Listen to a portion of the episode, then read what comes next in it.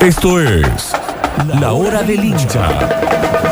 Otros 60 10 10 para salir al aire. 3513-506-360 para dejar tu mensaje. Un programa entre todos. Debate, polémica, opinión y nada más alejado de la objetividad periodística. Esto es La Hora del Hincha. La Hora del Hincha. Y así arrancamos una nueva hora del hincha. Hubo fútbol en la noche del miércoles. Ahí estuvo la cadena del gol. Buen resultado para el matador. Hay muchas opiniones que están volando, que las vamos a empezar a escuchar al 153, 506, 360, como siempre. Por eso ahora vamos a bailar.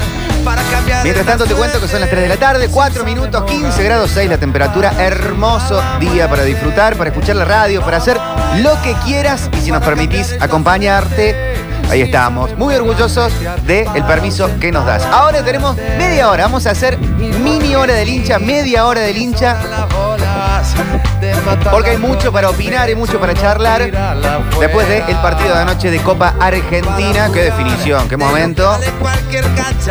Para todos, ¿no? Momento de penales. Por más neutral que uno sea, es para prestarle muchísima atención. Está el Octa conectado con nosotros desde Mar del Plata para empezar a abrir, a titular esta hora del hincha. Lo saludamos. Octa, ¿cómo estás? Buenas tardes. Buenísimo, bien contento también porque se dio el resultado que queríamos nosotros. Eh, más allá de- del partido de anoche, imagino que muchos hinchas relajados, ¿no? Después del sufrimiento de, de anoche, ¿no? La tanda de penales debe ser de los momentos más eh, complicados para el hincha.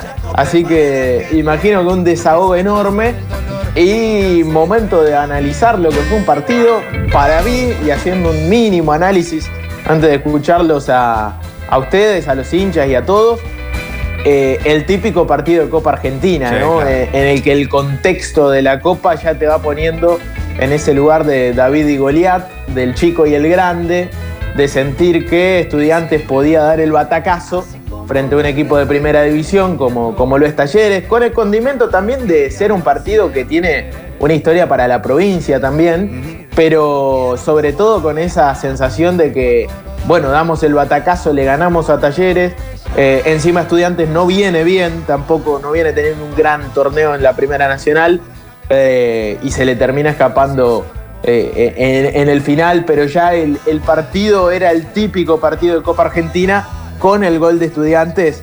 eh, parecía estar todo sentenciado. Eh, fue tremendo. El final me parece que un, un gran partido que parecía muy difícil que Talleres le encuentre la vuelta, eh, porque pusieron el bondi y, y estaba difícil. Para mí dos buenas noticias. Una, seguir viendo un gran Michael, Michael, como así le dicen, Michael Santos, el uruguayo, está muy bien. Más allá del gol, para mí había jugado un gran partido. Y la segunda, quien lo asiste, ¿no? Fertoli, claro. que en dos gestos lo agarró a la defensa rival contrapié en un momento en el que no se caía una idea. Buen ingreso de los refuerzos, no sé cómo lo viste, Octa, Fertoli, Villagra también, Sí. eh, entrando bien en cancha y cambiándole la cara a un Talleres, sobre todo en el segundo tiempo, que pudo jugar hasta con, como bien vos decías, la propia desesperación. Totalmente, totalmente. Era eh, ese eh, partido, viste, parecido a, a- un encuentro de handball, la pelota de derecha a izquierda, buscando un lugar, buscando un, un hueco y, y no lo encontraba. Bueno, lo encontró Fertoli. Santos no tuvo muchas jugadas de frente al arco, la que tuvo la embocó. Eh, y sí, sí, también vi un buen ingreso de Villagra.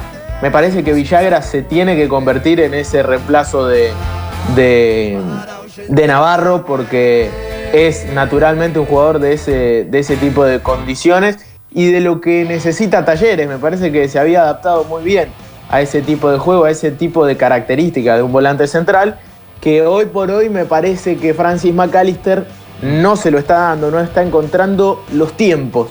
McAllister, que es un gran jugador, pero que eh, nuevamente perdió una pelota clave, que terminó en gol de estudiantes, me parece que no, no se termina de adaptar bien a lo que necesita el equipo. Uno de los puntos más flojos, sobre todo cuando quedas expuesto ante una pérdida que deviene en un gol contrario. Tenemos oyente al aire, al 460-1010. Abrimos de esta manera la hora del hincha, charlando con ustedes del otro lado. Hola, buenas tardes. ¿Cómo anda Popochi? Octa, ¿todo bien? Bien, ¿vos cómo es tu nombre? Bien, Matías de Alto Alberdi. Hola, Matías. ¿Qué viste anoche? Y vi lo, lo que nos viene pasando hace un tiempito. Eh, equipos que se nos meten atrás, que se nos complican. eh, pero bueno, me parece que esta vez no, no recurrimos al pelotazo, a meter centro, meter centro, meter centro, sino tocar, tocar y tratar de buscar el hueco. Que se dio en una con el centro de Fertel y, y el gol de, del uruguayo. Sí, y un arquero figura, ¿no? El de Estudiantes Sí. de Río Cuarto. Partidazo. Sí, sí, sí, muy bien el arquerito. No, no lo tenía yo, pero me habían dicho que era bueno. Y Sí, era muy, el muy bien. arquero, fue arquero de instituto, Olivera. Exactamente, Eh, sí, debutó sí, en instituto y, y no tuvo mucho lugar porque, bueno, instituto es eh, siempre tiene grandes arqueros. Pero sí, sí, sí, ayer tuvo un, un gran partido. Un gran partido. Sí, y bueno, lo- los dos chicos que entraron, Fertol y Villagra, me gustaron. Me gustó Villagra, me gustó que se paró, estaba bien paradito ahí al medio, distribuyó un poco, no, no, no se dio mucho el juego por, por eso, porque estaban todos metidos atrás, pero bueno, se nos dio, por suerte, gracias a Dios se nos dio. ¿Cómo viste, eh, Matías, a los refuerzos? Hablaste de Fertoli, de eh, la habilitación, el pase, tener un 10 atento a eso, pero ¿cómo viste a Villagra también que entró en cancha? No, Villagra bien, cortó un par de pelotas, siempre perdió limpia, no, no, no se puso loco para hacer el debut y una camiseta grande y pesada como esta, me pareció que, que jugó dentro de todo bien. Excelente, excelente. Matías, Eh, Mati, la- una pregunta. ¿Qué sentís que le falta? Todavía no cerró el mercado de pases. eh, se habla de que va a llegar un delantero, de que puede llegar a, a aparecer un marcador central y alguien más. ¿Qué traerías vos? Y yo principalmente traería un 6, que lo reemplace hincapié porque Pérez, eh, a ver, Tenaglia, buenísimo, ¿eh? es, es uno de los mejores siempre, pero Tenaglia yo lo, lo prefiero más por haciendo la banda, Mm. te llega mucho más, te da muchas más opciones, más alternativas que, que Malatini. Malatini también juega bien el, el- el chico, pero yo buscaría un buen 2 para que lo un buen 6, perdón, para, para que lo ayude mucho a, a Pérez y que Tenaglia juegue por la banda. buenísimo, buenísimo. Matías, muchas gracias. Un lujo. Dale, un ¿eh? abrazo, nos vemos chicos. Un abrazo. Tenemos mensaje 153 506 360. Se abre de esta manera. Mini hora del hincha. Va a ser media hora para charlar sobre lo que quedó del partido de Talleres por Copa Argentina. Hola muchachos de la radio. Y sí, un típico partido, hincha fanático de talleres yo, un típico partido de copa. No jugó bien talleres, no jugó bien talleres, pero bueno, espero que estos dos refuerzos que entraron rindan, porque lo que es el, el medio campo de talleres con, el- con Méndez y McAllister, ni para el argentino A. Esos dos chicos, ni para el argentino A. Lo ves tan así, Octa, sobre todo el caso de Méndez, que nunca estaba apuntado como el, el link más débil. Sí, el caso de McAllister, por ahí por su, por su forma de juego, suele quedar expuesto ante ciertas pérdidas. Sí, sí, sí. eh, no, no, eh, no lo veo tan negro, no, no, Ah. como decía recién eh, el amigo, pero eh, sí eh, entiendo que la intensidad y, y el ritmo de juego que, que tiene Talleres, que acostumbró Talleres, tuvo un eje durante un tiempo. Eh, y ese eje fue Federico Navarro, porque era el, el motorcito, el que acompañaba a Méndez. Cuando Méndez flaqueaba aparecía Fede Navarro. Una buena cuando- dupla. cuando no le llegaba la pelota a los volantes interiores, también Navarro se animaba a ir para adelante. Y por ahí McAllister es un jugador mucho más posicional, más lanzador, eh, que me parece que tiene que mejorar un poquito los tiempos, porque se le nota la, la jerarquía que tuvo siempre, pero por ahí se lo nota un poquito más lento eh, y con algunos errores que, que lo exponen muchísimo. Eh, entiendo y, lo sostengo desde antes de que llegue, de que Villagra es naturalmente el reemplazante de Federico Navarro y que se pensó en traerlo a Villagra sabiendo que Navarro se iba a ir, eh, porque tienen características muy similares, son jugadores de que pueden complementar esas dos facetas, la de, la de jugar y también la de estar concentrado, meter, eh, darle un poquito más a- al equipo y a la intensidad desde ese lugar que es tan importante, el del volante central. Sin duda. El Ari Pedretti en las horas de anoche o por la mañana había dado casi por confirmada, estoy buscando su tweet, eh, arro- arroba Darío Pedretti, la, la incorporación de eh, Juan Cruz Esquivel. Sí, señor. Delantero, Sí. muy picante, ¿eh? Delantero. eh, el hincha de Talleres, si lo tiene que comparar con un jugador que haya visto, eh, podríamos decir Catriel Sánchez. Un delantero muy movedizo, muy corpulento, que sabe muy bien jugar con, con el juego físico eh, y con mucha potencia. No solamente física, sino en, en su, en su juego. Eh, es un delantero muy, muy, pero muy picante que viene de jugar en, B Nacional, pero que es pretendido por, y era pretendido por varios clubes de, de primera división. Será interesante para verlo, jugador que convirtió en el último fin de semana para la crema. Tenemos más mensajes al 153, 506, 360. Sigan mandando, vamos a abrir también con goles esta hora del hincha, esta jornada metropolitana. El empate de Talleres agónico que llega a minutos de terminar el partido. Se empezaban a sentir las piernas cansadas de los 22 y Talleres ahí también muestra una cierta jerarquía. Se debe haber gritado ese gol en cada casa. Ni me imagino lo escuchamos porque fue parte de la transmisión de la cadena del gol. Ahí está Talleres en la mitad de la cancha. Va por la derecha el jugador Auski. Auski juega por el sector medio para Villagra. Villagra va tocando el balón para Fertoli. Este le cambio para Rafa Pérez. Se adelanta Rafa Pérez. Cambió contra la raya. Costado izquierdo para Enzo Díaz. Enzo Díaz juega para Fertoli. Fertoli saca el centro. Bueno, ahí está el empate. Cabezazo. Gol. ¡Gol!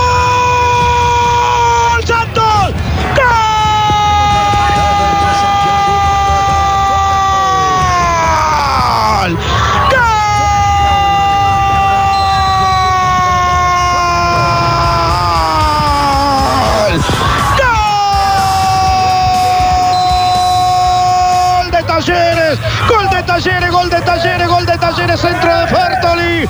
Cabezazo de Santos que entró habilitado para meter la pelota bajo el techo de Piola de pique al suelo contra el caño derecho de Olivera. Talleres a los 41 minutos. Santos, Santos que te quiero, Santo Michael Santos, Santos de vos, Talleres, el centro de Fertoli para que Talleres lo empate justo a tiempo, como ese programa justo a tiempo, lo empata Talleres, lo hizo Santos, centro de Fertoli bien puesto, de pique al suelo y gol de Talleres, Santos, Santos de vos, Michael, Talleres 1, Estudiantes 1, lo empató Santos. Talleres no jugó bien, pero siguió la lógica. En todas las instancias finales de AFA, siempre gana Talleres cuando el duelo es entre cordobeses. Le ganamos la final a la Gloria en el 94, le ganamos la final a Belgrano en el 98, dejamos a Racing afuera eh, en una promoción del Argentino A y la B en el 2008 y lo dejamos afuera también a Juniors en su momento en una Copa Argentina. Bueno, la lógica, todo normal. Talleres le ganan siempre los cuadros de Córdoba. Hay que ir por los grandes de Buenos Aires. ¿Cómo se viene, Octa, fixture de la Copa Argentina? Imagino que no habrá fechas confirmadas, pero eh, sí rival para el matador. Sí, sí, sí, totalmente. No, es difícil confirmar una fecha en esta Copa Argentina por el calendario que encima está más apretado de lo habitual. Talleres va a jugar con Temperley, porque ya sabía de alguna manera el matador que ganándole a Estudiantes de Río Cuarto iba a enfrentar a Temperley, que a su vez fue ganador de la serie de octavos de final frente a Sarmiento de Junín. El cuadro de Talleres, bueno, lo veníamos diciendo, ¿no? Eh, tenía por ahí cruces de rivales de menor jerarquía que el Matador, lo cual habla de una- un buen cuadro de Copa Argentina, teniendo en cuenta que no iba a enfrentar a Boca, River, San Lorenzo, algunos de los grandes, algunos de los clubes rosarinos que por ahí siempre en Copa Argentina se, se ponen fuerte como central. Bueno, derrotó a Estudiantes de Río Cuarto por penales, enfrenta a Temperley en lo que va a ser cuartos de final. Talleres en todas las copas argentinas que jugó no pudo pasar nunca a los cuartos de final. Creo que es el objetivo eh, y lo dijo, fácil, lo dijo Cacique, mínimamente jugar semi o final de esta Copa Argentina que todavía tiene varios cruces que se tienen que jugar. Por ejemplo, Godoy Cruz Racing, esto tiene que ver con, con octavos de final, Defensa y Justicia Tigre, eh, del otro lado y de la otra llave, esperando por el otro duelo de octavos de final, que es Boca Patronato. Recordemos que Boca le ganó a River por penales en Copa Argentina, Patronato derrotó a Villa San Carlos. Eh, y también está esperando San Telmo de aquel lado, para que se den cuenta una idea de los nombres que estamos diciendo. sí, muy Muchos variado. equipos también, claro, de Primera Nacional que se le animan a este torneo y que se meten en instancias decisivas. Gimnasia de la Plata, argentinos, eh, uno de esos dos va a ser el rival de, de San Telmo del otro lado. Es decir, de los mal llamados grandes del fútbol argentino, solo quedan Boca y Racing en camino en la Copa Argentina. De los clubes importantes del interior del país, me parece que Talleres es el, más fuerte de todos los nombres. Después Patronato eh, y San Telmo me parece que están un escalón abajo, igual que Temperley. Eh, pero son los nombres de una Copa Argentina que tiene un par de partidos más, que todavía no tiene fechas definidas ni siquiera para esa final. Dependerá mucho de quiénes lleguen y cómo sea el calendario de ellos. No es lo mismo el calendario de Temperley que el calendario de Boca, por ejemplo. Claro. O, De Defensa o y Justicia. Claro, o defensa, totalmente, que está jugando competencia internacional. Así de simple. Eh, se puede mover mucho el tema de la Copa Argentina, pero ayer lo decíamos un poco y creo que Mariano lo explicó mejor. Después en Sucesos Deportivos me copio de él.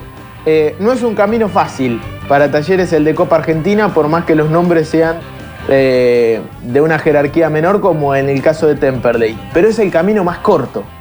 Y me parece que por eso es que tiene que apuntar muy fuerte a esta Copa Argentina que lo puede llegar a meter en una competencia internacional y, por qué no, campeonar de un título que es lo que venimos hablando en los últimos días y en las últimas horas del hincha. La palabra campeón se empieza a escuchar mucho en el hincha del matador.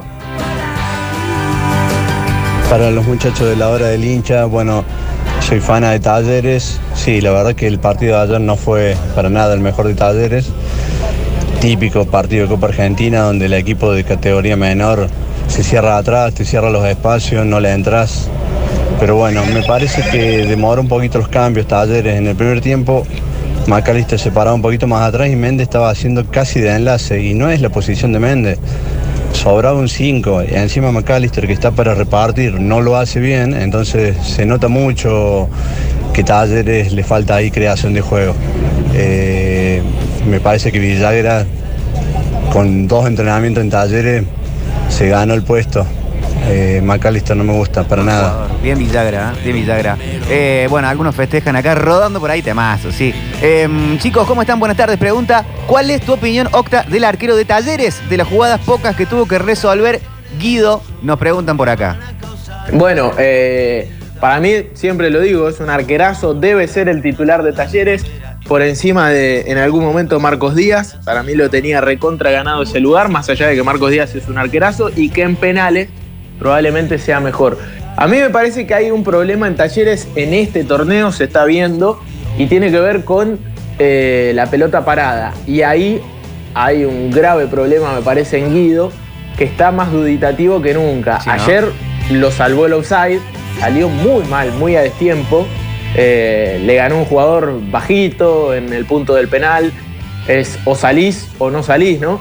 Eh, y quedó muy expuesto en esa jugada. Más allá de eso, me parece que siempre tiene una intervención muy buena, que es un arquero recontra completo, reatento y que lo puede mejorar un montón. Después en los penales, Guido ha tenido tandas de penales muy buenas y tandas de penales muy malas. Sí. Eh, Viste, como que tuvo. eh, ¿Se acuerdan eh, aquella, aquel penal que ataja, me parece, contra Olimpo y después termina convirtiendo él, inclusive penal que lo mete en Copa Libertadores prácticamente a Talleres, en una jornada en la que fue la figura? Eh, ha tenido grandes atajadas desde los 12 pasos, pero no sé si es el punto más fuerte de él. Pero fíjense lo completo que es, que hasta en el punto no más fuerte, podríamos decir, o en una de sus flaquezas, que sería la tanda de penales, sigue siendo un arquero que los ataja, y que se hace grande en esos momentos. Sí, claro. Y en los 90 minutos pensaba en el partido anterior por el campeonato argentino, una de las figuras del partido, Guido Herrera. Claro, sí, sí, Banfield. sí, por eso. Siempre tiene, siempre tiene buenas intervenciones. Uno se queda con, con lo malo para, para poder corregirlo, me imagino. Y, y tanto en el partido con Newells, que fue determinante la pelota parada, fueron tres corners, tres goles. eh, y ayer, y un par de intervenciones más en los últimos partidos que fuimos viendo, me parece que este torneo, y tiene que ver con que cambió también los centrales, esto que decían recién, eh, Tenaglia central, se está reacomodando la defensa con Malatini. Eh, es un punto débil de este equipo en este torneo la pelota parada, lo tiene que corregir inmediatamente porque le hacen mucho daño eh, y antes no, no le hacían tanto. Chicos, Enzo Díaz jugó mal ayer. Tendría para mí haber sido sustituido y poner un Mauro Ortiz, alguien más para romper las filas de ellos. Estaban cerrados y no atacaban. Con tres defensas, los últimos 15 hubiera estado bien. Bien sacado McAllister, un jugador de primera. No puede dar ese pase que termina en gol de ellos. Baloyes en este partido que debería mostrar calidad se apagó. Estuvo la calidad, por suerte, desde los 12 pasos. Sí, no se pone nervioso nunca. No, no, es, no, la- es tremendo. Sí, sí, sí, imp- impresionante. Yo también lo había visto como más apagado a Baloyes en el partido, pero después en los penales, bueno, por suerte se, se demostró eso mismo, justamente en la categoría. Y qué, deses- qué desesperante cuando los penales se hacen largos también. Puede pasar cualquier Sí. cosa. Sí, sí, sí, totalmente. Eh, aparte todos convertían. Eh. Eh, y después cuando se pone mano a mano, después de los primeros cinco, eh, con que erres uno, se te puede escapar la clasificación. Sí, creo que nadie quiere ir a penal. Concretamente creo que lo decíamos después de, de la victoria de Argentina en, en Copa América contra Colombia, que estábamos todos medio exaltados con esa tanda y con Dibu Martínez. Yo nunca quise los penales, no me gustan los penales, me parece totalmente injusto. Eh, y para el hincha es mu- mucho más. Qué Así que, nerviosismo. Se eh, escuchó bueno, desde la, desde la transmisión pasó- de la tele, se escuchó, perdón, Octavio, Sí. desde la transmisión de la tele se escuchó un mira que te como. No sé si lo llegaron a escuchar. No, No, sé si no, fue un no asistente, alguien, bueno, que estaba ahí en la cancha de talleres, lo grita ante uno de los penales. No fue el que termina atajando Guido, me parece, pero ahí está, el, el te como hermano ha llegado para quedarse. Eh, absolutamente. Bueno, Talleres en esta copa, tres tandas de penales ya. Así que eh, me parece que va a tener que empezar a ganarlo en los 90. Se vendrá Temperley en algún momento del año, después quedará para ver qué pasa entre Godoy Cruz Racing y Defensa y Justicia Tigre. Creo que después de Temperley y con el, el respeto al rival ya no quedan de esta, de esta parte de cuad- cuadro accesible. Está bien que de pasar Talleres ya estaría en la semifinal. Abrimos de esta manera la hora del hincha. Hay mucho mensaje del otro lado. Sergio dice fue un partido malo, pero también el rival no dejó jugar nunca y apostó sus armas en buena ley. Como lo supimos hacer nosotros cuando estábamos en el Federal a Belgrano, dice Sergio Quevedo. Muchas gracias a todos que mandan sus mensajes. Abrimos oficialmente con el penal atajado con el mejor momento de la noche del miércoles. Estuvo la cadena del gol con el matador y de esta manera abrimos Metrópolis en este jueves.